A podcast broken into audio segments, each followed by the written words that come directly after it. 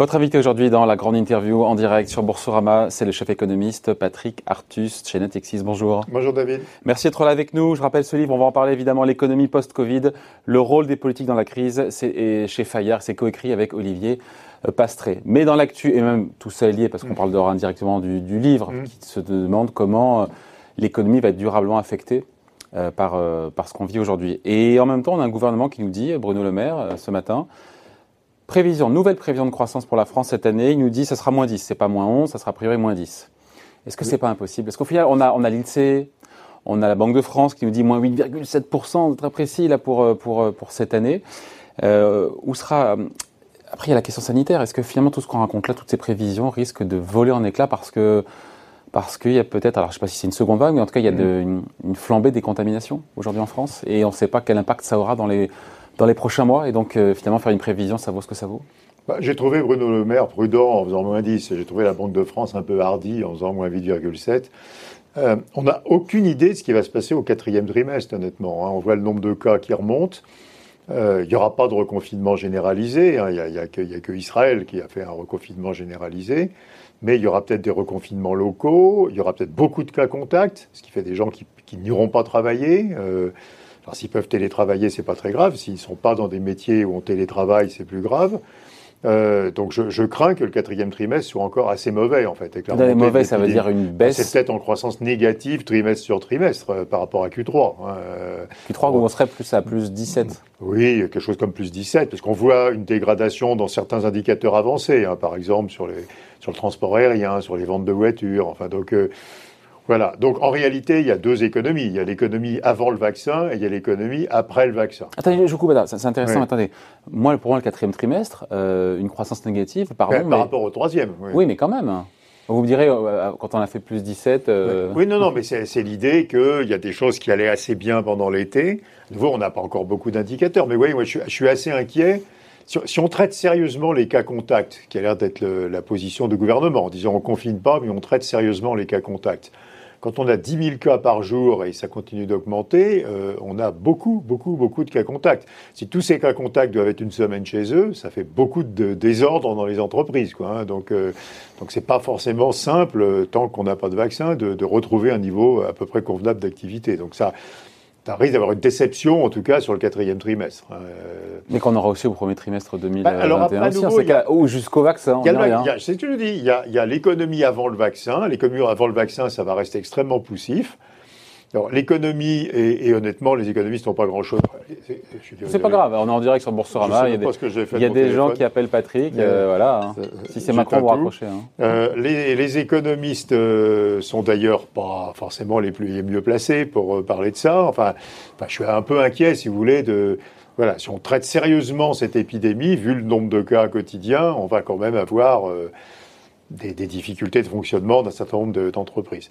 Alors après, là, où les économistes peuvent réfléchir, à mon avis, plus, plus pertinemment, en tout cas avec plus de, de, compétences, c'est qu'est-ce qui est différent après le vaccin?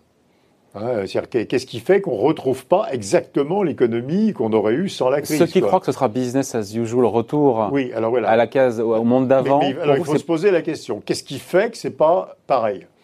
Malgré le vaccin. Donc c'est euh, imaginons même que c'est un vaccin extrêmement efficace, ce qui ne sera pas forcément le cas. On parle d'un vaccin qui aurait 50% d'efficacité. Si le vaccin a 50% d'efficacité ou 60%, euh, il va falloir maintenir beaucoup, beaucoup de, normes sanitaires. Hein. Euh, ça sera mieux, mais, on, aura, on aura quand même le besoin toujours d'avoir des masques. Enfin bon.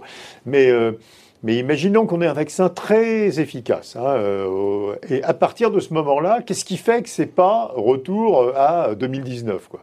Bah, Donc il faut réfléchir aux irréversibilités. Les irréversibilités, il y en a en fait de trois natures. Hein.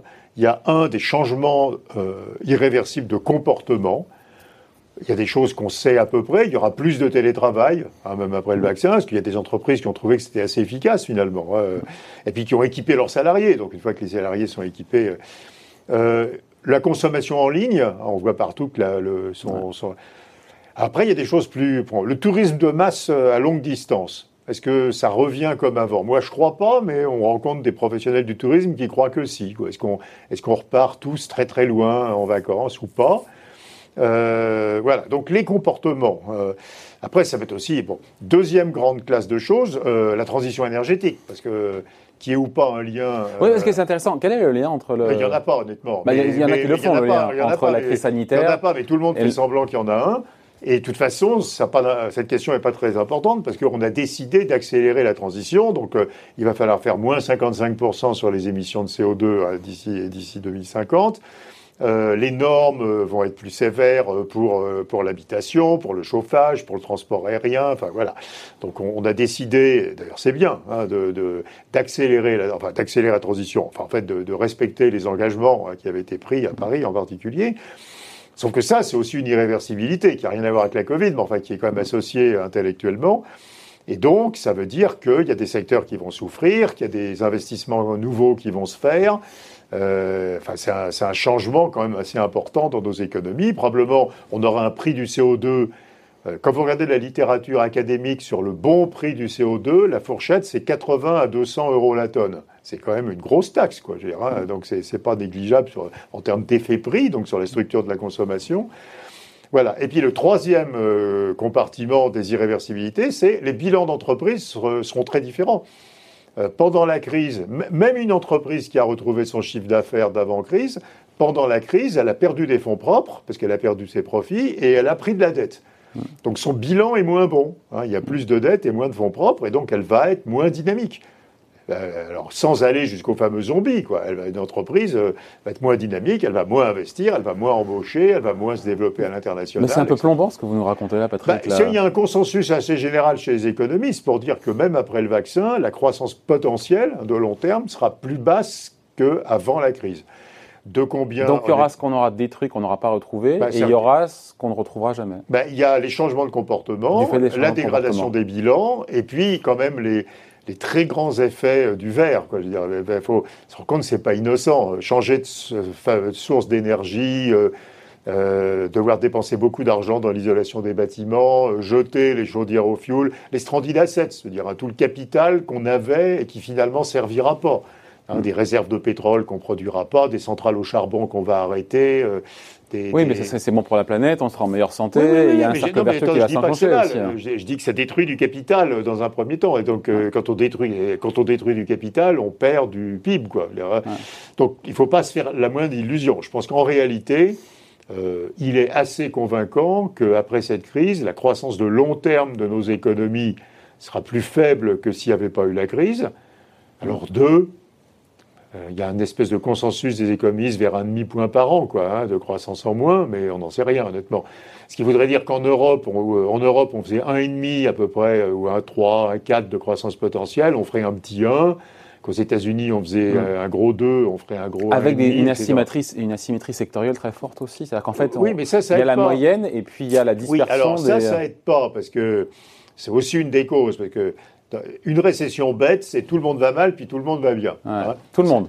Voilà. Et alors, on a un remède très simple à la récession bête, c'est le chômage partiel à l'allemande, qu'on a tous décidé d'utiliser. Évidemment, on appelle le Kurzarbeit. Hein. Parce que si toutes les entreprises vont mal puis vont bien, le plus efficace, c'est la solution européenne, c'est pas la solution américaine, c'est de maintenir l'emploi. Parce qu'ensuite, les salariés reviennent à l'emploi dans leur entreprise. Mais là, il y a 40% de l'économie qui va probablement, c'est notre premier point, hein, les secteurs qui vont rester faibles, va, va rester avec des pertes de chiffre d'affaires substantielles, hein, euh, euh, l'aéronautique, euh, l'auto, quand vous tenez compte du passage à la voiture électrique, le transport aérien, une partie du tourisme, une partie de la distribution, etc. Et une partie de, la promotion immobilière, hein, puisque tout ce qui est bureau. Et donc, cette, partie de l'économie va parvenir. Donc là, le chômage partiel n'est pas la bonne arme, puisque les salariés mmh. vont devoir changer de secteur. Donc cela, il faut les former, c'est ça? Et si on sait bien le faire, comme on sait que ça fait un certain nombre de petits pays nordiques, par exemple la Suède, le, Danemark, etc., c'est pas très grave. Si on ne sait pas bien le faire, ça crée du chômage dit frictionnel, c'est-à-dire des gens qui perdent leur emploi dans, chez Air France, hein, j'invente, hein, et qui ensuite ont beaucoup de mal à en retrouver un autre. Et qu'est-ce qu'on fait pour ces gens-là? Il faut les, bah, leur donner des compétences, bah, les former? Il faudrait être capable de ce que font les systèmes de marché du travail dans les pays d'Europe du Nord, c'est-à-dire immédiatement faire un bilan de compétences, immédiatement trouver quel est à peu près le prochain emploi de cette personne et immédiatement mettre en place une formation. Nous, on ne sait pas faire ça, honnêtement. Même si la réforme de la formation, c'est mal branché sur Pôle emploi, il y a les, délais avant que quelqu'un qui devient chômeur commencent à se former sont parfois très très longs. Enfin, ça mm. dépend vraiment des régions d'ailleurs. Mais donc c'est. Et puis il y a un effet volume aussi. Et puis il y a un effet de taille. Un effet de taille. Là, c'est des centaines de milliers de personnes, quoi. Je veux dire, donc les systèmes sont totalement engorgés. Donc voilà. et alors en plus, ça pose une question. C'est nouveau, le chômage partiel est extrêmement bien adapté pour une entreprise qui va récupérer son chiffre d'affaires d'avant. Ça n'empêche pas, comme je l'ai dit avant, que le bilan de cette entreprise soit dégradé, mais elle aura besoin de tous ses salariés. Donc il est efficace de les garder en lien avec l'entreprise. Si une entreprise ne retrouve que 70% de son chiffre d'affaires d'avant, de toute façon, à la fin, il faudra qu'elle licencie 30% de ses salariés. Et au lieu de les maintenir au chômage partiel des mois et qui perdent euh, leurs compétences, il faudrait mieux tout de suite euh, les, former et les amener à un autre métier. Hein. Donc c'est très compliqué. Il faudrait que l'État soit capable de détecter les entreprises qui auront besoin de tout le monde et les entreprises qui n'auront plus jamais besoin de tout le monde. Ce qui est évidemment, euh, dans certains cas, à peu près clair. Dans certains... Les restaurants, vous dites quoi avant Est-ce qu'après le vaccin, on retourne comme avant dans les restaurants ou pas? Moi, j'en sais rien. Euh, les week-ends EasyJet, euh, hmm. euh, est-ce qu'il y en a autant avant ou bah, voilà, Je ne sais pas. Donc il y a des cas on ne sait pas. Donc pour l'instant, on est très protecteur. Dans tous les pays, hein, en Europe, on maintient un chômage partiel généreusement indemnisé très longtemps c'est très contre-productif dans les entreprises qui, à la fin, de toute façon, devront licencier, parce que ça maintient en suspension des gens qu'on devrait déjà former et on ne le fait pas. Il n'y a rien de très réjouissant quand je vous écoute, Patrick. Jusqu'à temps, jusqu'au moment où on aura un vaccin l'année prochaine, enfin dans les, dans les prochains mois, euh, il y a possiblement une rechute de l'activité. Ça, c'est avant. Bah, avant. à nouveau, il faut être très prudent. Mais, quand on, dit les ventes de voitures. Bah, on a euh, déjà des Le patron d'ADP m'a dit septembre démarre mal en matière de trafic aérien. Ah non, le trafic aérien, il est, il est très très mauvais à partir de, de septembre. Vous, regardez les réservations d'avions, on, euh, sur les, on a un peu en perspective, oui, ça, ça se retourne vraiment. Voilà, avec un risque encore une fois de saturation bah, peut-être des hôpitaux dans les prochaines semaines, le nombre de cas contacts. Le, trafic aérien, c'est la même variable à l'envers que le nombre de cas. Hein. Euh, c'est pareil. Donc, euh, donc quand le nombre de cas augmente, le trafic aérien diminue. Hein. C'est pas. Mm. Donc non, mais il y a pas. les ventes de voitures d'août ont été mauvaises. Hein. Celle de juillet était bonne. Mm.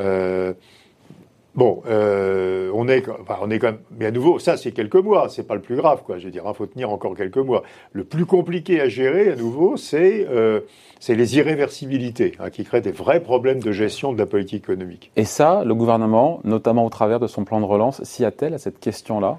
Alors, le plan de relance, euh, le plan de relance, c'est pas tout, hein, parce qu'il y a, y a aussi le plan de soutien de l'économie. Hein. Il y a le chômage partiel, les baisses d'impôts, les aides sectorielles. 70 milliards d'un côté. et puis il y a tout ce qui est fait, mais qui est même pas, il n'y a pas d'argent. Par exemple, le, changement des procédures pour les dépôts, les, les, enfin, les, les, les, les, procédures de, de pas, pas, de, pas de dépôt de bilan, mais on appelle plus ça comme ça, de, de, de redressement judiciaire. voilà. Donc, euh, donc il y a plein de choses qui sont mises en place qui ne sont pas du tout le plan de relance. Non, le plan de relance, il a une autre euh, objectif c'est de corriger des problèmes structurels. Ça, c'est pas Il a je trouve bizarre, si vous voulez, qu'on ait tous débat sur combien il y en a qui sera mis en œuvre dès 2021.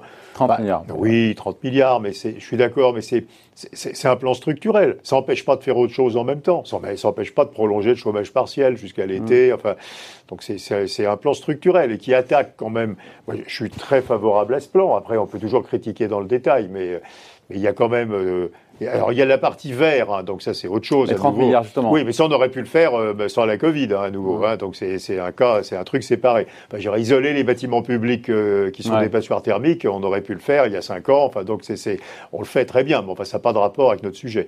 Euh, non, il y a une partie compétences. On vient de dire que c'était très important. Il y a une partie relocalisation avec l'idée que ce qu'on va relocaliser, c'est du haut de gamme et c'est des choses mmh. nouvelles. Et alors bah oui, on va essayer. Enfin, je veux dire, euh, par quelque chose qui est avec une approche qui est pas mal. C'est d'une part des aides sectorielles, c'est-à-dire on dit au début vous êtes plus cher que vos concurrents chinois, mais on va compenser l'écart de coût pour que vous puissiez quand même démarrer.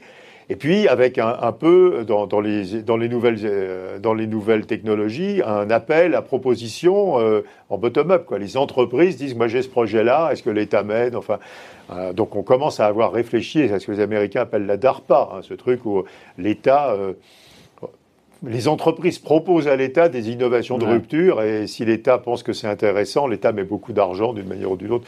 Non, il est bien ce plan de relance. C'est pas un plan contracyclique, ça n'a pas, pas, pour objectif d'être contracyclique. Mm. C'est un plan qui aura des effets dans cinq ans sur les compétences, les nouvelles technologies, les start-up, etc. C'est pas du tout ça qui. Alors évidemment, ça a des effets mécaniques sur le PIB. C'est pour ça que le gouvernement arrive à 8% de croissance en moyenne annuelle en 2021 en mettant un point et demi d'effet plan de relance. C'est raisonnable de mettre un point et demi. Euh, oui, mais c'est pas le sujet. À nouveau, c'est pas le sujet. Quand vous mettez de l'argent dans l'hydrogène, c'est pas pour redresser la croissance 2021, c'est pour dans, dans 5 ans, 10 ans, devenir un leader mondial dans, dans la filière hydrogène. Donc, le, Mais c'était pas... pas une erreur, pour le coup, stratégique de se dire, de mettre un, sur pied, de bâtir un plan de relance qui s'intéresse à l'avenir.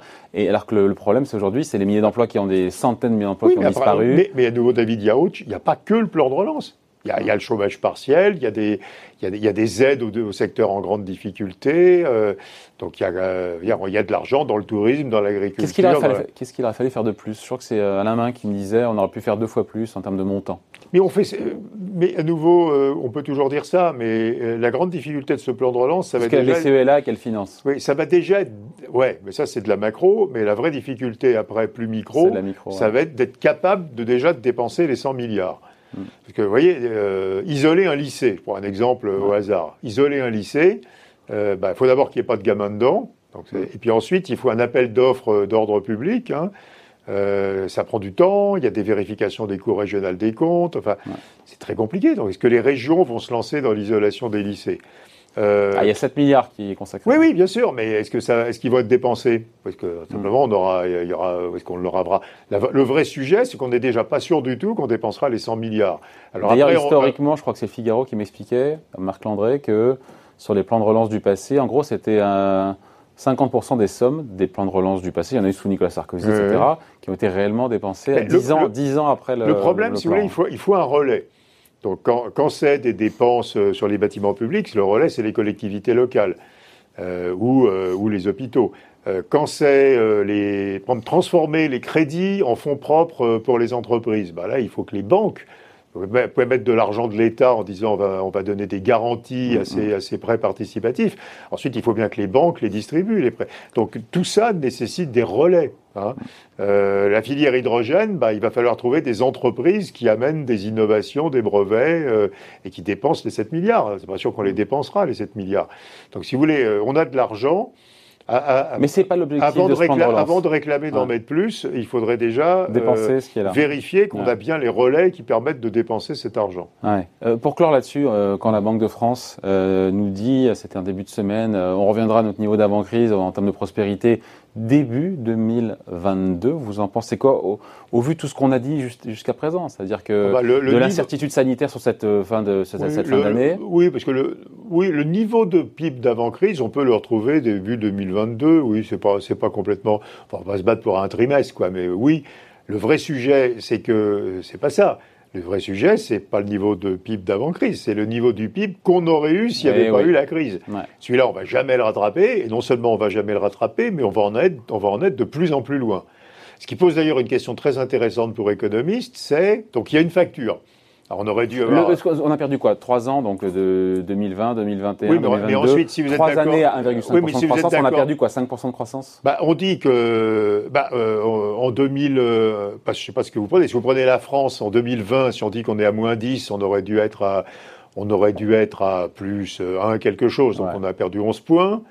En 2021, si je crois le gouvernement, on va être à plus 8, donc on récupère 7 points, donc on est à moins 4.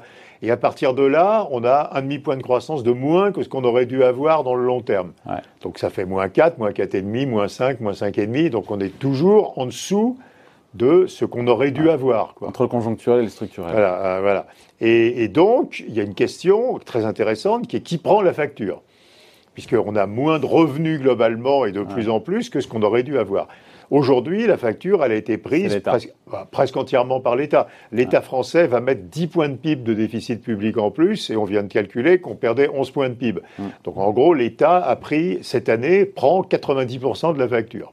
Et le reste, il est surtout pour les entreprises. Hein, euh, mais après, ça va changer. C'est-à-dire que l'État va quand même progressivement se désengager, il va vers moins. Les entreprises vont restaurer leur profitabilité très très vite, comme elles le font après chaque crise, et donc progressivement, ça va basculer sur les salariés. et sur les banques d'ailleurs, mais c'est petit, surtout les salariés. Donc en fait, on va avoir un transfert de la facture qui est d'abord et surtout État un peu entreprise vers euh, moins État, plus entreprise et beaucoup plus les salariés. Hein. Donc la, la, perte de gâteau, hein, en gros, euh, ça, elle va être distribuée différemment. Donc le pire, est, le pire est à venir donc pour les, pour les ménages. Oui, mais alors, euh, est-ce qu'on a envie de faire autrement? Euh, L'État, il va pas pouvoir prendre toute la facture jusqu'à la fin des temps. juste, la BCE est gentille, mais enfin, ça va pas. On peut pas non plus penser que l'État prend toute cette perte de PIB. Ça veut dire que la dette publique explose jusqu'à la fin des temps, que la quantité de monnaie explose. Les entreprises, il vaut mieux qu'elles restaurent leur situation de profitabilité, parce qu'il faut qu'elles puissent réinvestir? Donc malheureusement, d'un point de vue normatif, c'est mieux que ce soit les salariés qui prennent la facture. Alors les salariés et les retraités, parce que probablement les systèmes de retraite vont aussi devenir moins généreux. Enfin, il y aura un peu qui sera pris sur les retraités aussi, sur les ménages, quoi. Ce qui peut être choquant après, peut-être je finis sur cette question de la redistribution. Là, on parle des revenus. Dans le même temps, euh, les politiques monétaires vont faire, faire monter violemment les prix des actifs. Donc on va avoir un très fort enrichissement patrimonial au moment où on perd globalement du revenu. Pour ceux qui en ont. Oui, euh, bah oui pour ceux qui l'ont déjà. Enfin, euh, en gros, c'est intergénérationnel. Donc les jeunes qui doivent se constituer un patrimoine vont le payer trop cher, et les plus vieux qui ont déjà un patrimoine vont s'enrichir. Ça, et ça, ça va choquer. Hein, Qui est à la fois du chômage structurel, du chômage de transition d'emploi en fait, hein, des salaires qui n'augmentent pas beaucoup, une perte globale de revenus et un gros enrichissement patrimonial, euh, ça mm. c'est quelque chose qui va être choquant. Le pour le lien social, c'est sûr que c'est. Euh, bah, on va en parler, je pense, de cette opposition-là. Hein, ça peut être un sujet pour la prochaine présidentielle, ça d'ailleurs. Oui, mais ça va être très clair, si vous voulez, que au moment où les, enfin, je, connais aucune entreprise qui pratiquement qui pense augmenter ses salaires l'année prochaine, quoi. Hein. Mm, mm. Donc vous allez avoir gel des salaires, vous allez avoir euh, plus de chômeurs, et dans le même temps, vous allez avoir sans doute euh, une stagnation de la valeur des retraites. Et puis dans le même temps, vous allez avoir un très gros enrichissement patrimonial hein, mm. sur les actions, sur, sur, sur l'immobilier. Donc effectivement, bah, en général, j'aime pas les hausses d'impôts, mais quand même taxer les plus-values en capital immérité Augmenter l'impôt sur le revenu des ménages, ou euh, c'est pas très intelligent, mais là, on va avoir de la plus-value en capital immérité liée à la politique monétaire. Donc ça, c'est quand même quelque chose qu'on peut regarder probablement. Donc peut-être le moment de retravailler sur euh, la, différence entre une plus-value réalisée au bout de six mois et une plus-value réalisée au bout de 20 ans. À plus long terme. Avant de se quitter, Patrick, juste un petit mot de la Fed et le, oui, très intéressant. La Fed hier soir qui a dit que l'économie américaine finalement s'en sortirait un petit peu mieux cette année hmm. euh, que l'an dernier, avec une baisse du PIB de moins 3,7% contre moins 6,5 c'était la prévision de hmm. juin dernier. Mais évidemment, le rebond euh, par ricochet serait moins fort l'an prochain aux États-Unis. Vous en pensez quoi? Parce que moi, en filigrane, ce que j'ai compris, c'est que c'est dans ces nouvelles projections d'inflation, on est à 2% en 2023. Donc j'ai compris qu'en gros, il n'y a pas de hausse de taux avant 2023. Il y a deux questions. Mais c'est plus que ça. C'est que la Réserve fédérale est passée à ce que les économistes, euh, je crois même qu'on en avait parlé ici même, qui est, euh, alors qu'on peut appeler soit le price level targeting, soit leverage inflation targeting. C'est pareil. Donc pour faire simple pour vos auditeurs, David, avant, quand on avait l'inflation à 1, euh, l'objectif c'était de revenir, revenir à 2.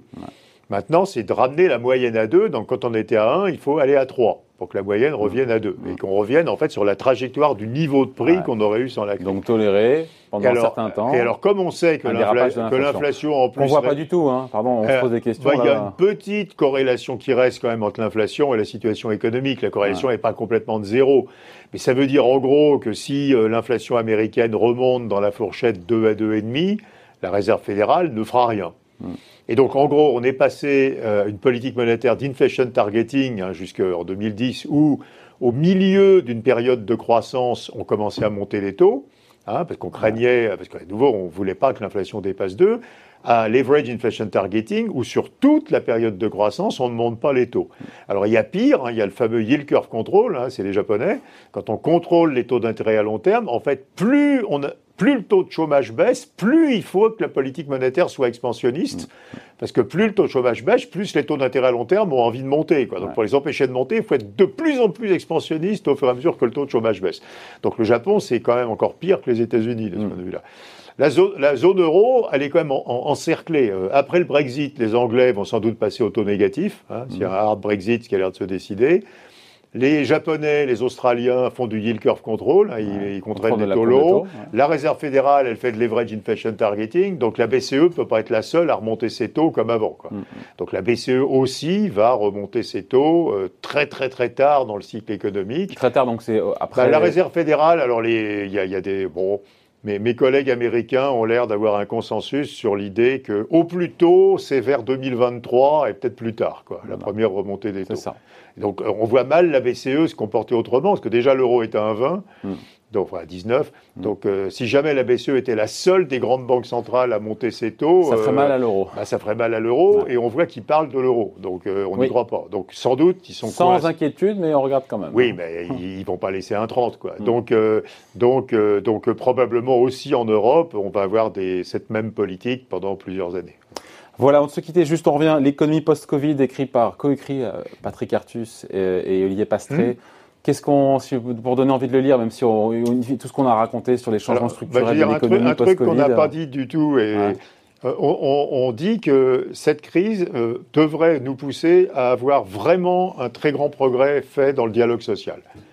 Que les situations des entreprises sont tellement différentes on a beaucoup parlé, vous savez, de ces contreparties au plan de relance. Ça ne peut pas se gérer au niveau national. Vous avez autant de situations que d'entreprises que de secteurs, une énorme hétérogénéité. J'étais très intéressé de voir que Laurent Berger a défendu cette thèse. J'étais étonné un peu, mais en disant, mais l'État va pas se mêler des contreparties, il faut que ça soit géré dans le dialogue social, mm. c'est-à-dire dans l'entreprise les syndicats disent bah, bah, l'État vous a donné cet argent-là, on mmh. va pas trop mal, donc vous devez en mettre dans les salaires. Puis dans mmh. une autre entreprise, on va très mal, donc on accepte que ça. Vous voyez, donc je pense qu'il faut revitaliser totalement le dialogue social dans une économie qui était. On l'a dit tout à l'heure, il faut des relais euh, décentralisés. Hein. Euh, et, il y a beaucoup d'hétérogénéité. Et pour ça, on propose de euh, l'obligation de syndicalisation, comme les Suédois. Pour rendre les syndicats massivement représentatifs ah. dans l'entreprise et pour, euh, pour avoir un vrai dialogue social d'entreprise. Hein.